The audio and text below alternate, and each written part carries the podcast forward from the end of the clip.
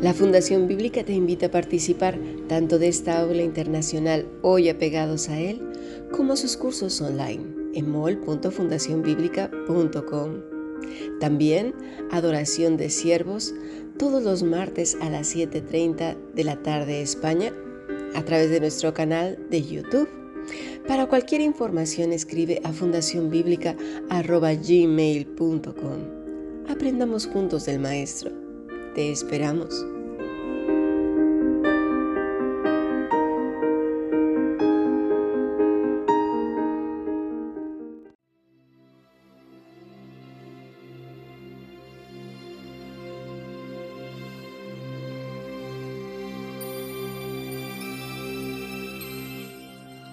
Comenzamos una semana más de estudios. La verdad es que hemos pasado una velada muy buena en el canal de la Fundación Bíblica este día 24. esperamos el día 31, que supongo que será igual o mejor. Tráete todas tus vivencias, que vamos a disfrutar de una, una velada más. Bueno, ¿qué te parece si abrimos nuestra Biblia en el Salmo 146, versículo 1 y 2. Alaba, oh alma mía, a Jehová. Alabaré a Jehová en mi vida. Cantaré salmos a mi Dios mientras viva. Y dirás tú, oye Cami, ¿qué tiene que ver este salmo con nuestro estudio de Lucas capítulo 9? Pues mucho. Mira, Vámonos a Marcos 6 que nos amplía un poquito más la escena de lo que estaba sucediendo con el Señor y sus discípulos ahí, separados, alejados de todo el bullicio. Dice así, versículo 30 de Marcos 6. Entonces los apóstoles se juntaron con Jesús y le contaron todo lo que habían hecho y lo que habían enseñado. Él les dijo, venid vosotros aparte a un lugar desierto y descansad un poco, porque eran muchos los que iban y venían, de manera que ni aún tenían tiempo para comer. Y se fueron solos en una barca en un lugar desierto. Fíjate, el Señor toma un tiempo con sus discípulos y ellos acceden, porque no eran robots, iban a obedecer, claro, pero no fueron de mala gana, fueron de buena gana en una actitud de decir, sí, quiero estar contigo. En esa actitud de alabado alma mía Jehová. Alabaré a Jehová en mi vida, cantaré salmos a mi Dios mientras viva. Ellos sabían que estaban con el Dios viviente. El Señor nos llama continuamente, continuamente a la acción, continuamente a vivir para lo que nos ha creado. Todo lo que haces en tu día a día es vivir para su gloria, pero también nos llama para estar con Él a solas. Sí, para que le cuentes todas las cosas, pero no como aquel que viene contando chismes, vacía todo su su, eh, su saco de, quejas y luego se va y no hay nada. todo eso que no tiene fruto, no tiene nada. No sé si has conocido a gente que nada más viene y quejas y quejas y quejas y quejas y quejas, pero ni recibe consejo, ni lo escucha. O sea, nada. Nada, lo único que hace es vaciarse y luego volver a llenarse y volver a vaciarse cuando te vuelve a ver. Eso no tiene ningún provecho. Cuando las personas vacían su alma, la derraman delante de, Dios o, van a buscar consejo, es eso, buscan y, y reciben el consejo y lo aplican, lo consideran. Aquí en el Salmo 46 hay otra parte muy interesante. Ni confíes en los príncipes, ni en hijo de hombre. Mira, porque no hay salvación en Él. ¿Cuántas veces hemos depositado nuestra confianza, todo nuestro ser en personas y que además lamentablemente han abusado de nosotros? Pero precisamente por eso, porque damos el control de nuestra vida a otras personas. Y no solo eso, sino a las emociones. Hoy precisamente en la mañana Estuvimos hablando de eso, el Señor llamándoles a descansar. Ese paralelismo tan grande con el Salmo 23. El Señor es mi pastor, no me faltará. En lugares de delicados pastos me hará descansar junto a aguas de reposo. Pero eh, ahí hicimos un alto porque, eh, sabes, hay veces que dices, ¿y cómo, cómo, voy a descansar? Si este me pone de mal humor, si esta otra me pone de los nervios, si aquel payaso mira nada más con sus cosas, yo aquí con mis nervios y este haciendo las gracias. Qué, qué, incomprensible es la gente, de verdad. El otro ahí con su cara de marciano y yo con este dolor tan grande que tengo, no quiero, no aguanto. Pero vemos en otros los defectos. De hecho, compartí un pensamiento judío bastante interesante que reza así. Si ves algo que necesita ser reparado y sabes cómo repararlo, entonces has encontrado una parte en el mundo que Dios ha dejado para que tú la perfecciones. Y ese eres tú mismo cuando eres consciente de ello. Pero, dice la segunda parte de este pensamiento, pero si solo ves lo que está mal y lo que es feo, entonces eres tú mismo quien necesita reparación. Y eso es así. Porque decimos, es que fulano me hace enojar, es que fulano me es... ¿Cómo voy a descansar en el Señor?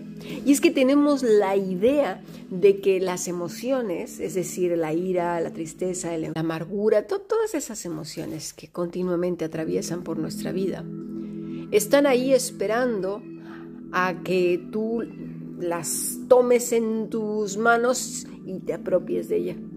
Pero no es así. Es una decisión. Sí, así como lo oyes. Tú y yo decidimos ponernos de mal humor o estar de iracundos o amargados. Y no solamente eso. ¿Sabes qué? A esa emoción le damos vida, le damos forma, le damos energía le damos vitalidad y lo peor del caso, poder. Y luego nos convertimos en eso. Y vas a decir, ¡ay, ¿cómo qué dices? Pues sí, te voy a decir por qué. Observa bien, obsérvate a ti, no a otros, observa a otros, pero si quieres observa a otros. Una persona que continuamente está de mal humor, que, que le preguntas algo y te dice, ¿qué? ¿Qué dices? O sea, que, que contesta mal, que todo, todo, todo su ser es amargura, que además le dices, oye, ¿por qué estás amargado? ¿Por qué estás enojado? Yo no estoy enojado. Eso no es cierto, que te lo niega aparte. ¿Qué es lo que estás viendo en sus respuestas? Que responde de la manera en la que él se convirtió o ella se convirtió. Y como ya es eso, no lo nota, no lo percibe. Esa persona está discapacitada. ¿Por qué? Porque está sorda. No, y ciega porque no oye, por un lado no oye consejo y por el otro lado no se concibe a sí mismo de otra manera que no sea en la que ella o él se ha convertido. ¿Qué pasa con los, con los tristes? Bueno, esas personas que todo lo ven gris, no, el mundo no tiene color, solo son matices grises, unos más intensos, otros menos, pero su vida no tiene otros colores que no sea eso, todo es nostalgia, tristeza y amargura. ¿Cómo contestan? Pues de la misma manera. Todas sus palabras van manchadas de eso. ¿Y qué pasa con aquella persona que está pues siempre enrabiada. Contesta mal. Todas las cosas las percibe así y además da órdenes. Esa persona no pide por favor, da órdenes. El por favor ni siquiera aparece en la lista de su diccionario. Ahí no está. Solo se dedica a, dar orden y, siente que todo se lo merece o que todo se lo deben de hacer, porque aparte tienen y esto ya, ya roza con el narcisismo. Sienten que todo lo hacen bien y que son perfectos. O bueno, no con esas palabras, pero que siempre tienen la razón. Punto y se acabó. Siempre tienen la razón y dan muchas excusas para poder precisamente tener la razón o muchas razones. Uno de nuestros serios problemas cuando estamos enfrascados en eso, cuando nos hemos convertido en la emoción que precisamente vemos en otros o que creemos que los otros nos la han contagiado como si fuera una viruela, ¿eh? ya no somos capaces siquiera de vernos de otra manera.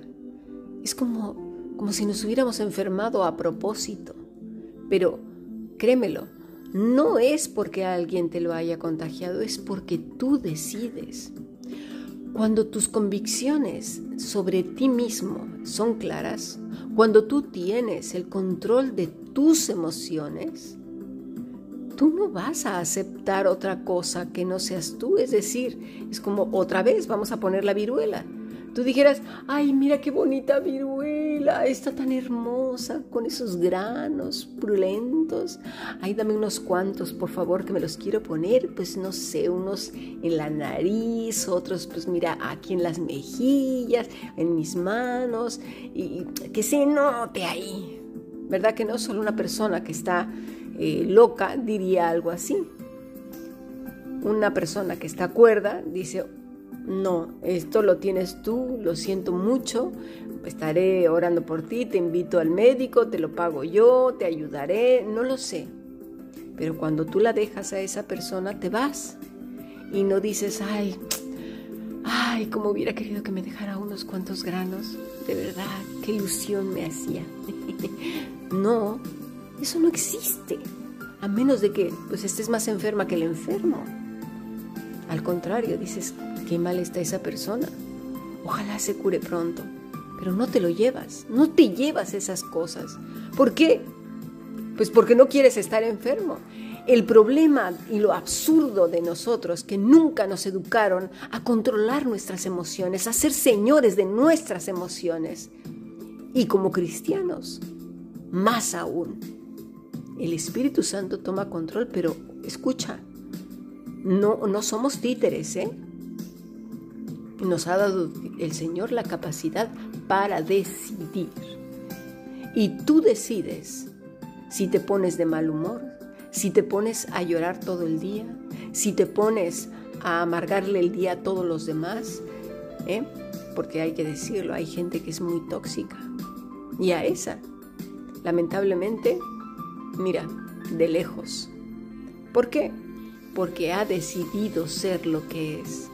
Se han convertido a propósito en gente tóxica y que además no están dispuestos a dar marcha atrás. ¿Por qué? Porque se sienten a gusto así. Admitámoslo o no, hay gente que disfruta haciéndole daño a los demás porque creen que eso es lo que se merecen. Pero sabes una cosa, cuando vamos con el Señor a lugares de delicados pastos, ahí es donde derramamos nuestra alma y decimos, Señor, yo no me quiero convertir en lo que son otros. Hablan de lo que son, pero yo, yo estoy llena de ti, lleno de ti, de tu presencia en mi corazón. Con lo cual, sí, me dolió mucho lo que me dijeron. Esas críticas no me gustan, pero sabes una cosa, no entraron a lo profundo de mi corazón. Se quedaron ahí, en el patio. No, ni siquiera entraron al comedor ni a la sala. No entrarán hasta el lugar más íntimo de mi ser. Las vengo y las pongo en tus manos. Yo, yo sigo mi vida. Te pido por ellos, para que si bien eh, entiendan algún día, se les abran sus ojos del entendimiento y puedan disfrutar de la vida y saber que la vida tiene todo tipo de matices. Entre ellos, pues esos, los grises. El Señor los llevó al mejor lugar junto a Él. No te equivoques, el mejor lugar para descansar es junto a Él. Dice, no confíes en los príncipes, ni en el Hijo del Hombre, porque no hay en Él salvación. ¿Qué quiere decir? Que no vamos a confiar en nadie. No se está refiriendo es precisamente eso, sino que no deposites todo lo que tú eres en alguien. Por eso nos llevamos sendas desilusiones. Por eso luego estamos amargados, tristes. Y yo que confié en esta persona, y yo que le entregué todo. No, dice el Señor, pero ¿qué has hecho? Con razón estás como estás.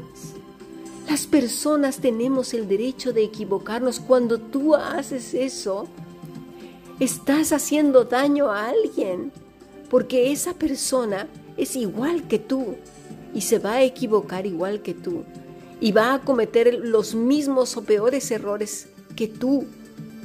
Con lo cual, hay que amarnos, sí, hay que confiar uno en el otro, pero no depositándonos todo lo que somos. Por favor. De esa manera es que terminamos con la vida tan heridos. ¿Cuánta gente no se ha quitado la vida porque le falló otra persona? Por favor, seamos más equilibrados. Dice, pues sale su aliento y vuelve a la tierra. En ese mismo día perecen sus pensamientos. Claro, somos seres humanos, erramos, nos equivocamos. Si al menos pudiéramos comprender lo que sucedió ese día, ahí, a solas con el Señor, cuando tú pasas tiempo a solas con el Señor, no hace falta que vayas y te encierres en tu habitación todo el día y dejes todo ahí, que no hagas nada, que se paralice el mundo. No. Cuando te apartas con el Señor puede ser incluso lavando los platos, haciendo una carta, a lo mejor eh, en tu trabajo, yendo a ver a un cliente, cualquier cosa. Eso es maravilloso. Cuando tú estás viendo cómo se están desarrollando los hechos a lo largo de tu día, vas entonces considerando las cosas de una manera ecuánime, más tranquila, no tan arrebatado. Si ves que alguien se altera, ¿por qué se está alterando? A menos de que tú lo estés eh, retando o, o, le estés crispando los nervios. Entonces sí ya es uno, ¿no? Es el pecado de uno. Pero si no es así, si esa persona es rabiosa, chismosa o lo que sea, habla de lo suyo, expresa de lo que está hecho, en lo que se ha convertido. Pero eso no implica que tú y yo tengamos que ser iguales. Cuando estás lleno del Espíritu Santo, nada de estas cosas te, podrá convertir en ellos. No, no sé si me doy a entender. Es más fuerte lo que llevas tú que lo que lleva esa persona. Así que seamos listos.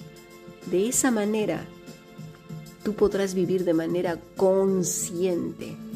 Y quien tomará el control será el Espíritu Santo de todo tu ser y tú decidirás si quieres permanecer ahí o te conviertes en lo que la otra persona es y en la emoción que tú quieres y eliges ser. Es decir, hoy voy a estar triste, pues voy a estar triste todo el día. Si voy a llorar, voy a arruinar mi día y voy a ver todo el día gris, porque, claro, es que esto que me está pasando es horroroso, es horrible, lo más espantoso del mundo. En lugar de decir, esta situación es para mí un momento para demostrar a mí misma, a Dios mismo, de qué estoy hecho voy a ver las cosas de manera objetiva, voy a tomar decisiones correctas, voy a, plantear las cosas así, sobre la mesa. Voy a empezar a utilizar todas mis capacidades. Si Dios me dio este día, es porque Dios creyó que este día yo podría sacarlo adelante. Él me, me, ha confiado este día, así como le confió a sus discípulos salir y predicar lo que Él les había enseñado, pues a ti hoy y a mí nos ha concedido este día, para vivirlo con inteligencia y con sabiduría. Y si estás pasando por una situación difícil, anda, toma las riendas, pon las cosas sobre la mesa, considéralas, habla con el Señor, sé más objetivo, más objetiva, menos pasional. No te conviertas en aquello tú no quieras ser. Es decir, un rabioso, una amargada, un nervioso, ansioso, ansiosa. Eso, ¿sabes qué? Te va a arruinar todo el día, pero fue porque tú así lo decidiste. tienes la oportunidad hoy de tomar las riendas. Tómalas, comienza un pasito, un pasito. Mira, dice el versículo 5, bienaventurado aquel cuyo ayudador es el Dios de Jacob, cuya esperanza está en Jehová su Dios. ¿Sabes qué? Es el mismo que llama a sus discípulos para decirles, ven, descansa en mí, cuéntame. Creo que tenemos mucho que pensar el día de hoy. No hay cosa, ni situación más grande, ni persona más poderosa que Él. Versículo 6, el cual hizo los cielos y la tierra, el mar y todo lo que en ellos hay, que guarda verdad para siempre, que hace justicia a los agraviados, que da pan a los hambrientos, a los hambrientos. Jehová liberta a los cautivos. Jehová te libertará, porque tú estás confiando en Él, porque tú has decidido no ser aquello que sabes perfectamente bien que no debes ser, que no quieres ser, a menos de que quieras ser la bruja del 71. Ahí sí yo ya no digo nada. Los que no saben qué es la bruja del 71, salí en el programa del Chavo del 8 y que fue muy famoso aquí en Europa y también en América. Y era una señora que siempre estaba de mal humor. Así que bueno, nosotros decidimos en qué queremos convertirnos. Vivimos en Cristo. Él es en nosotros. Su Santo Espíritu está en nosotros. Dice el Salmo 145, Jehová guarda a todos los que le aman, mas destruirá a todos los impíos. ¿Cuál es tu temor? Ve y descansa en Él. Toma el control de la situación y a su vez déjate gobernar por el Señor. Un asunto raro, ¿verdad? Pero el que está pegado a la vid verdadera sabe a lo que me refiero. Sigamos aprendiendo. Bendiciones.